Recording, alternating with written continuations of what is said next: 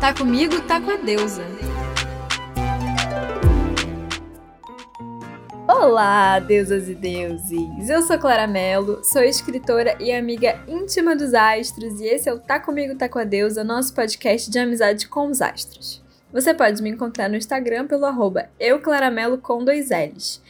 E hoje, no episódio de número 20, venho informar que estamos encerrando a primeira temporada deste podcast maravilhoso. Entraremos em um breve período de férias, breve porque a virginiana não consegue parar muito tempo, e retornaremos plenos, maravilhosos, brilhantes, iluminados, jovens, desconstruídos, astrológicos abençoados com a segunda temporada no ano que vem, em 2021, se tudo der certo, né? Porque do jeito que a coisa tá, não dá para contar com isso e nem com nada. E o áudio, ele não vai ficar lá essas coisas, porque minha casa está em obra e eu não sei onde está o microfone. Então eu tô gravando aqui num esquema mais improvisado.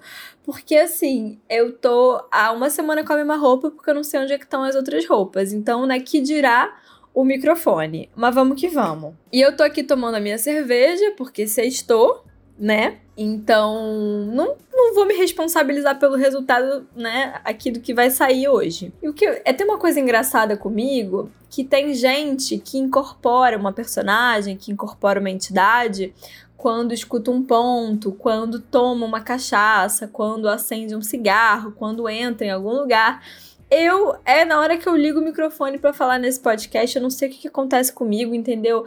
A deusa toma conta do meu corpo, que eu já não sou eu. Se você me vê em qualquer outra situação, eu sou uma pessoa tímida, eu tenho fobia social, eu, eu morro de vergonha de qualquer coisa.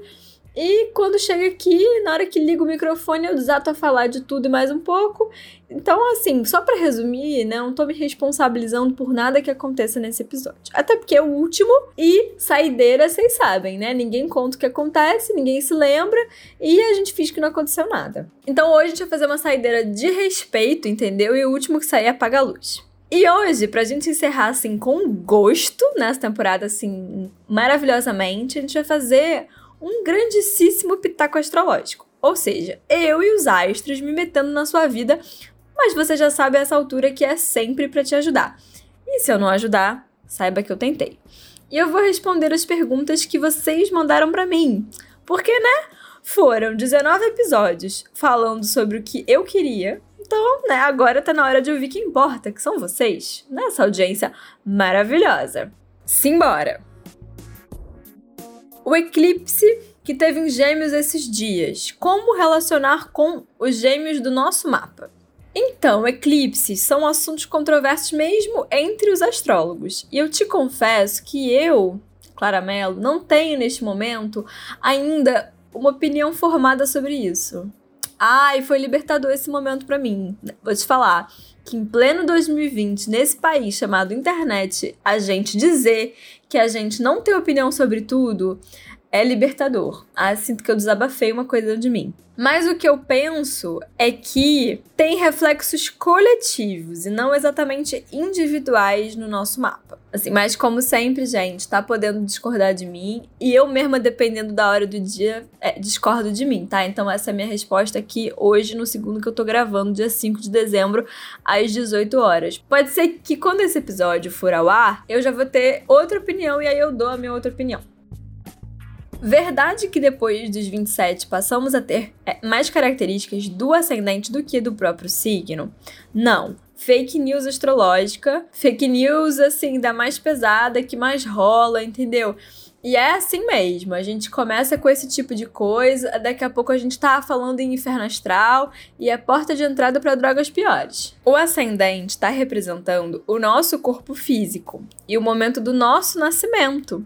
Então, ele vale, ele se manifesta sempre, do início até o fim da vida. O que, que acontece, meu Brasil? Nem tudo no nosso mapa é sobre nós, né? Esse é um choque pra gente, porque a gente acha que tudo é sobre a gente. Tudo no mundo da vida, que dirá no nosso mapa. Só que não. Fala, o nosso mapa ele fala de todo o nosso entorno.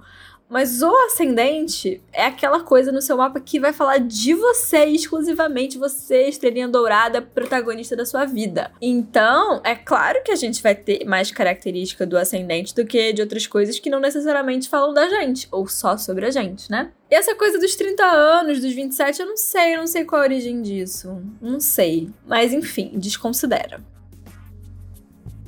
A astrologia tem relação com algum componente genético?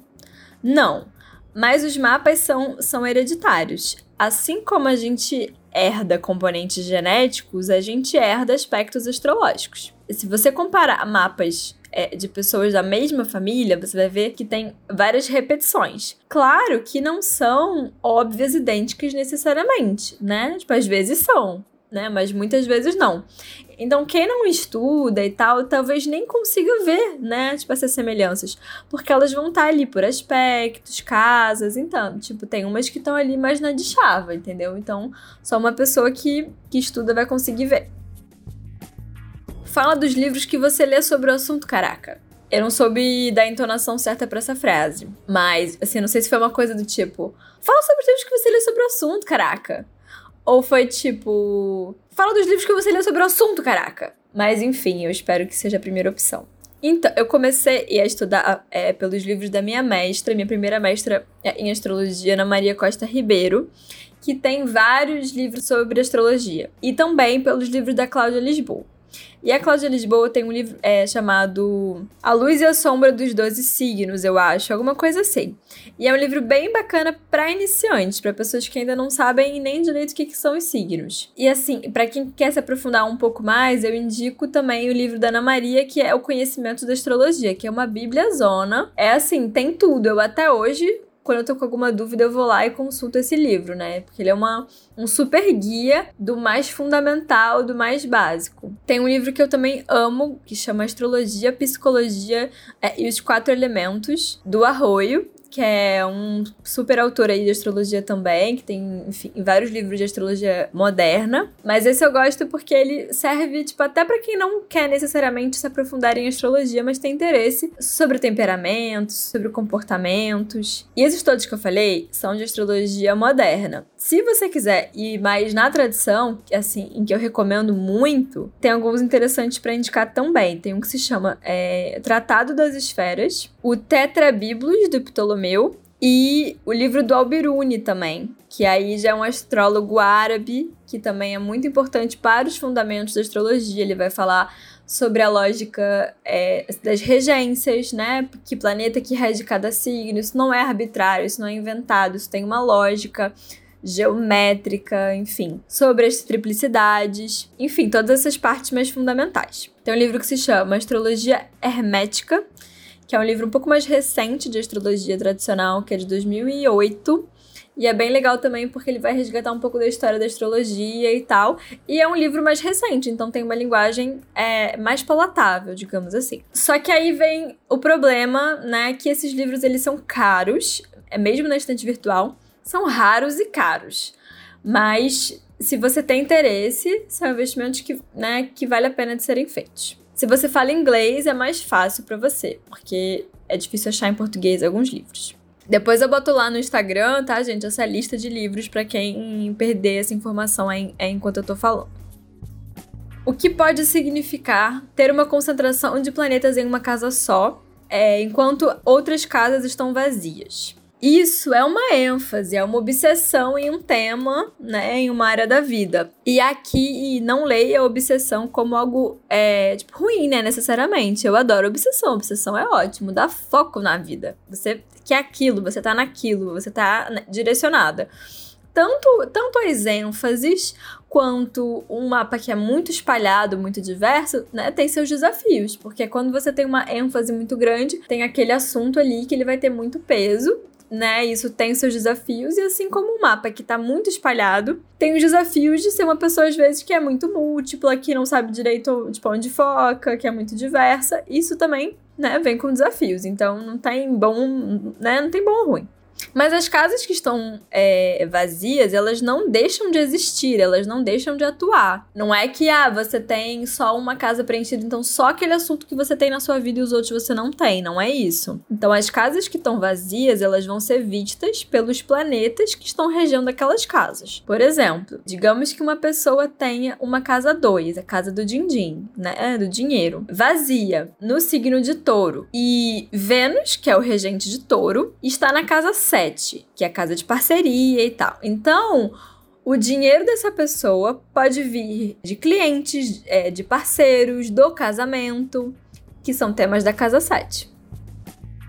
Como começar a estudar? Se você puder, eu recomendo fazer aulas, porque a astrologia é um saber muito complexo, mesmo assim. Quem acha que a astrologia é uma bobagem, é um achismo, qualquer coisa assim, são as pessoas que realmente não conhecem, como eu não conhecia e também já achei isso em algum momento. Mas é um saber extremamente complexo, com muitos detalhes, com muitas coisas. E estudando sozinha, tipo, eu ficava muito, muito confusa. É, tipo, até porque tem muita contradição e a gente não sabe muito bem por onde seguir quando a gente não conhece nada e começa a estudar de maneira intuitiva sozinha. E eu aprendi muita coisa que estava errada, porque eu vi na internet e depois aprendendo, estudando, eu tive que, tipo, construir aquelas ideias. Então, é, se você puder, sim, eu recomendo muito é, a escola que eu estudo nesse momento, que é a Urantia, com Ana Maria Costa Ribeiro, que eu já falei, né? Foi minha primeira mestra. É, eu já estudo lá há quatro anos. E é no Rio de Janeiro, mas agora estão rolando aulas virtuais também. Então tem pessoas agora do Brasil todo. Também recomendo muito Saturnália, que é uma escola de astrologia é, tradicional, que eu ainda não estudei, mas irei muito em breve. E eles também têm uma sede é, em Curitiba, mas eles dão aulas virtuais. Eu acho que tem uma sede aqui no Rio também nesse momento. Mas enfim, tem aulas virtuais, acho que sempre teve. E o meu professor mais recente, que é o Guilherme de Cali, ele usa o arroba do Norte Astrologia, faz cursos incríveis também. Eu acabei de fazer com ele um curso de, de introdução à astrologia tradicional e seguiremos ano que vem. Né? Ele de vez em quando, não é sempre que ele abre turma, mas ele é maravilhoso, eu recomendo muitíssimo muitíssimo e é virtual, então você pode fazer de qualquer lugar do Brasil. Se não rolar de fazer os cursos, porque eu sei que é uma grana que a gente tem que investir, isso é uma pena, porque tipo, a astrologia é um saber maravilhoso que eu acho que todo mundo devia saber, o básico pelo menos, e ter acesso.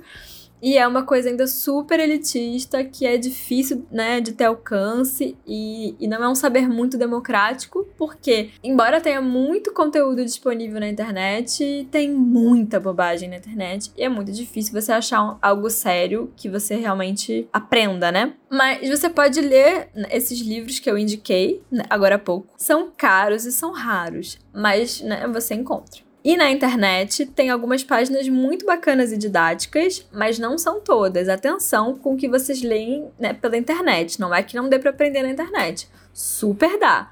Só que tem que ver direitinho quem são essas pessoas que vocês estão se guiando, porque também tem muita bobagem na internet. Então eu vou indicar aqui, vou começar pela que eu não sou boba nem nada, né?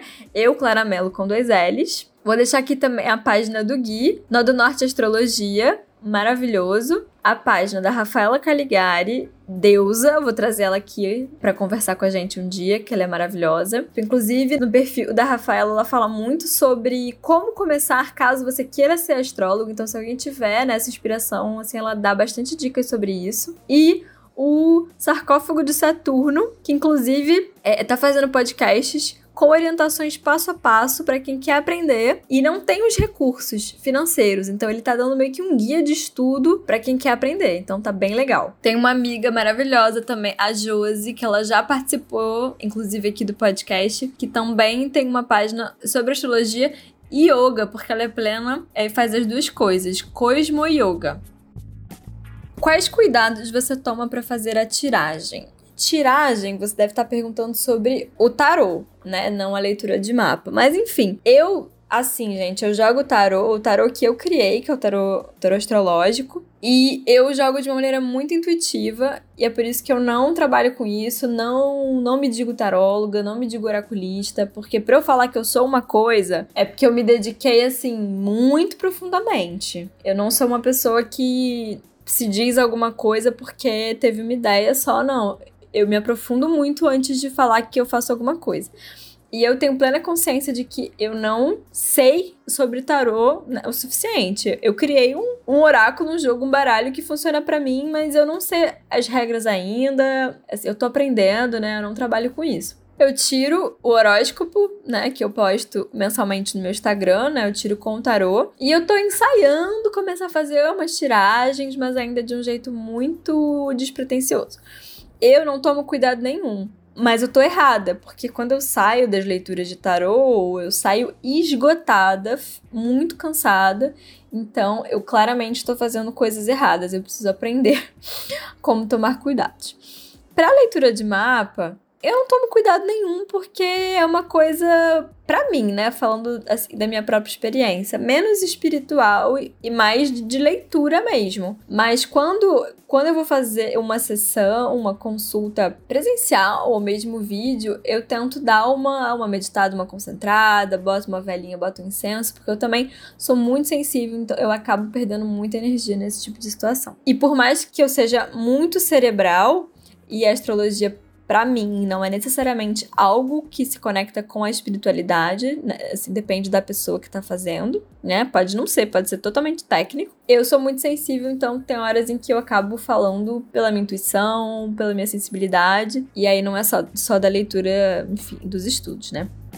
Quem foram os primeiros astrólogos e como o pensamento patriarcal o influenciou a leitura? Babado, gosto. Bom, difícil dizer quem foram né, os primeiros astrólogos, porque é uma arte muito antiga mesmo.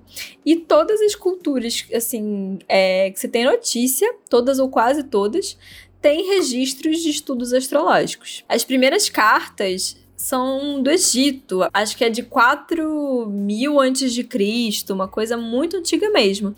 E também tem toda uma corrente árabe, toda uma corrente é, tipo, helenística, toda uma corrente indiana de astrologia também. Então é difícil dizer qual, qual ao certo foi a origem, quem foram esses, esses primeiros astrólogos. O pensamento patriarcal é, tem influenciado essa leitura, na minha visão, é da forma que influenciou tudo. Né? Não existe um saber puro no mundo, né? Os saberes, eles estão sendo vistos, criados, lidos, reproduzidos a partir da nossa visão. Então, estamos inseridos em um mundo patriarcal, então tudo vai ser visto sob essa ótica. É quase impossível, só vou dizer quase porque sei lá, né, não sei de nada, fazer algo que não esteja dentro dessa lógica, por mais que a gente queira, né? Tipo, a começar pelas lendas, pela mitologia que deram origens a muitas das simbologias que estão né, presentes na astrologia, né? As mitologias, elas estão repletas dos nossos conceitos, que, né, por consequência, estão repletas de machismos, de misoginias e de outras milhares de coisas. E essa pergunta é muito interessante, porque eu acho que, que a astrologia é um saber antigo, mas não um saber morto.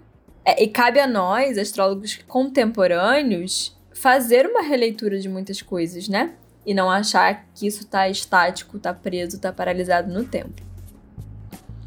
Será que um relacionamento entre capricornianas é uma boa combinação? Olha, então, o que vai dizer se a combinação é boa ou não, não é o signo. Até porque signo não faz nada, ninguém é signo, né? Quando a gente tá falando, ah, tipo, de capricornianas, a gente é, tá falando do quê? Do signo solar, o signo que está o Sol. E nós somos muito, mas muito mais que isso mesmo. Então é impossível dizer isso. E mesmo que a gente tenha, tenha os dois mapas, a gente pode. Tem técnicas aí de sinastria, né? De ver como que esses mapas eles conversam e se relacionam, mas nem isso vai poder dizer se uma relação é boa ou não. Eu sei que às vezes não dá para confiar muito no nosso discernimento, porque a gente faz mais merda. E a gente quer muito, né, que alguém, uma pessoa fora, um saber né, extraordinário, diga se aquilo combina ou não. A gente quer um sinal, né? Mas a verdade, assim, tipo, é que só a gente pode saber se combina ou não, né, meu Brasil? E a gente se engana porque é gostosinho, mas no final das contas a gente sempre sabe, né? Credo, que delícia. Qual planeta menos perguntado no seu mapa faz total sentido? Eu não tenho certeza se eu entendi muito bem essa pergunta, mas eu acho que seria qual planeta que me perguntam o menos sobre em que signo, em que casa está, que faz sentido para mim, seria isso? Não sei. Mas os menos perguntados são, são Mercúrio e Saturno. As pessoas pulam Mercúrio, elas vão Sol, Sol Ascendente Lua e Vênus, que aí é os crushes, contatinho, aí o povo fica animado. E para mim são duas super, super viradas de chave no entendimento do mapa e do meu próprio é, mapa, inclusive. Preconceito com ariano. E essa é boa porque a gente não sabe. Isso aqui é uma pergunta, isso aqui é apenas um fato, seria uma afirmação, seria uma citação, seria uma denúncia? Nunca saberemos. Mas o fato é, não tenham preconceitos astrológicos, tá? Nem com arianos, nem com ninguém.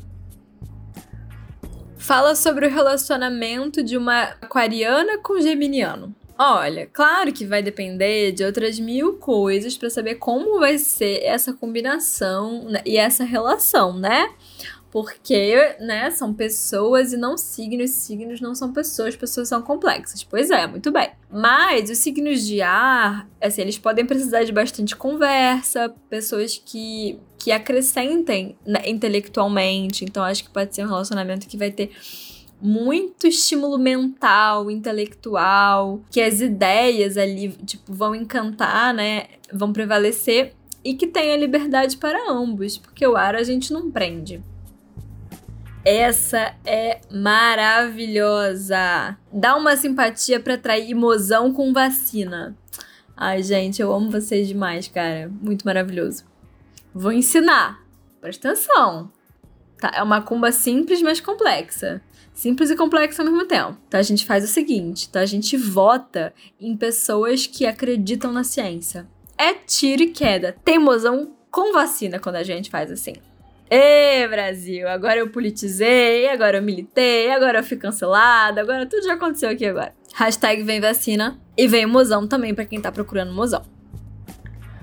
Por que tem signos que não se dão bem? Veja bem, vamos separar o joio do trigo aqui. Signos, eles têm uma coisa que é a relação entre eles, os aspectos entre eles. Então, tem signos que formam trígonos, que são aspectos super simpáticos. Tem os signos que formam sextis, que são aspectos simpatiquinhos, e tem signos que formam aspectos tensos, que são quadraturas e oposições. Isso é uma relação sobre como eles estão se enxergando, né? É, é tipo aspecto, né? vem de aspectare, de enxergar. Mas, provavelmente, a sua pergunta está se referindo a pessoas de certos signos.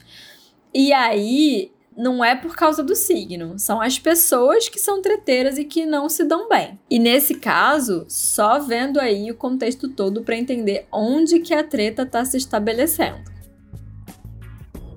Meu mapa é super confuso. Tem o Sol em Leão, Ascendente em Peixes e a Lua em Aquário e Capricórnio. Mana do céu, mas tá confuso mesmo. Como é que você tem Lua em dois signos? Não tem como. Ou tá em Aquário ou tá em Capricórnio. Ai, piscianes do meu coração.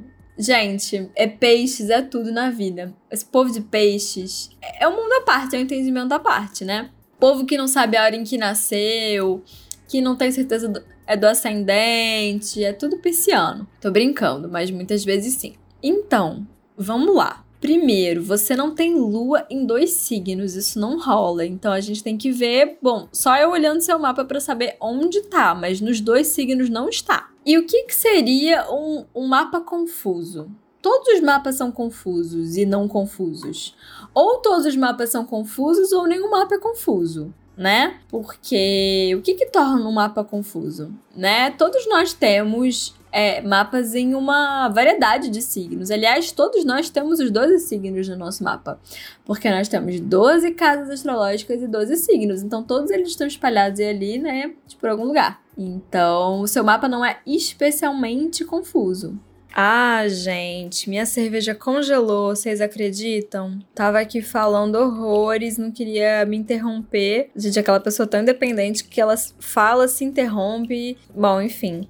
Hashtag chateada. Você já falou que o tarô astrológico tem a ver com o oráculo. Fala mais sobre isso.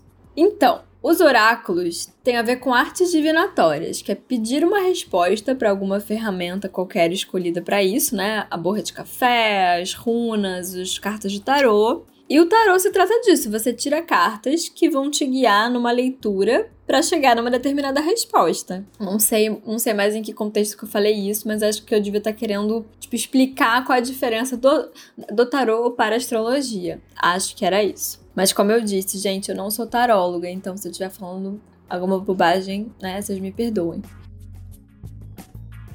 Se possível, fala sobre os arquétipos dentro do universo da astrologia. Dá para fazer, assim, um podcast só sobre isso, né? Mais que um episódio, fazer o um podcast inteiro. Porque os arquétipos estão inseridos em tudo, em tudo, em tudo que há, né?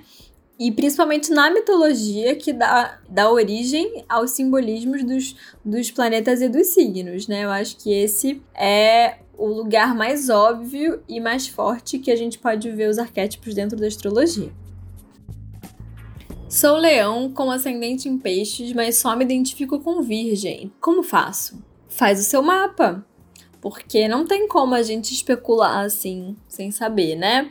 E é importante a gente lembrar que nem tudo no nosso mapa vai falar da nossa personalidade, tá? Isso também é outra fake news astrológica que circula por aí, né? Nem tudo no mapa fala da nossa personalidade. Tem nossa personalidade também, mas as coisas são são acontecimentos, são contextos, né, que estão na nossa vida, são os cenários da nossa vida.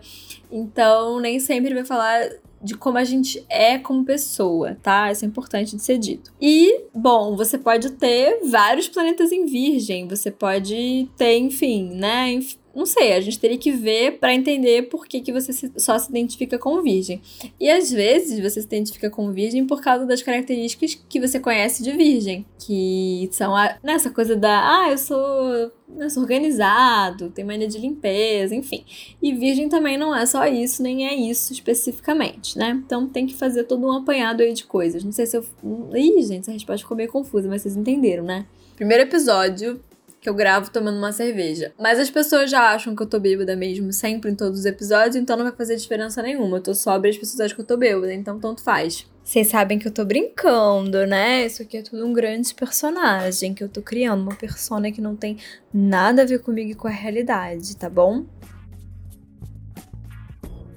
Meu mês de dezembro, o como será? Olha, tô vendo aqui nos cristais, nos búzios, que vai ser cara em casa e se você sair vai ser de máscara e todo mundo, bom, todo mundo é forte dizer, mas algumas pessoas estarão de máscara e é bom é, você levar um álcool gel com você. Tô debochada hoje, né? Tô debochada. Ai, desculpa, Brasil. Então, gente, eu entendo que às vezes rola uma mistura que a gente não sabe o que, que é o que. E tudo bem, porque eu também né? Não sabia e não sei, assim, a quantidade de coisas que eu não sei é absurda. E, na verdade, eu só sei meia coisa, o resto eu não sei. Então, né, a gente confunde. Assim, mas astrologia não é sobre adivinhação. Então, sempre que eu peço perguntas, às vezes recebo umas perguntas assim: tipo, ele vai voltar? Não sei, amada, não sei. Eu até poderia ver esse tipo de coisa, mas a gente precisaria de toda uma consulta, né? Tipo, a astrologia é sobre a observação do céu e os simbolismos disso. Então, eu não tenho como saber como vai ser o seu mês de dezembro, porque, né, é, para eu saber isso, só se eu avaliasse seus trânsitos, enfim, uma série de coisas. Dicas para desanuviar meu extremo senso analítico. Sol em Libra, Lua em Virgem. Então, eu não sei se eu sou muito desse, sabe, desse rolê de desanuviar ou de como é que eu faço para equilibrar, para fugir, para não. Eu acho que se você tem senso analítico, você tem que ter senso analítico. Eu não sou muito dessa vibe de que como que a gente faz para ter o contrário do que a gente tem. A gente tem, a gente tem. Mas você pode ter um hobby que você precise usar muito do seu senso analítico, um trabalho que você precise usar muito. Sabe o que, que você pode ver que vai te dar um conforto maravilhoso? Sabe aqueles vídeos com as pessoas cortando coisas de tamanhos iguaizinhos, com encaixes perfeitos? Minha afilhada me mostra essas coisas, né? Que a juventude que gosta dessas coisas. Ela me mostra e aquilo me dá uma satisfação tão grande e de repente isso vai resolver. queria saber mais sobre a influência de Marte no mapa. Então, vamos começar partindo do princípio que eu não trabalho é, mais, pelo menos, com a palavra influência. Por quê? Quando a gente fala de influência, dá a sensação de que o planeta tá fazendo aquilo. Que Marte tá lá, sei lá onde, assim. vou causar na vida da Suelen hoje. Ela que me aguarde, entendeu?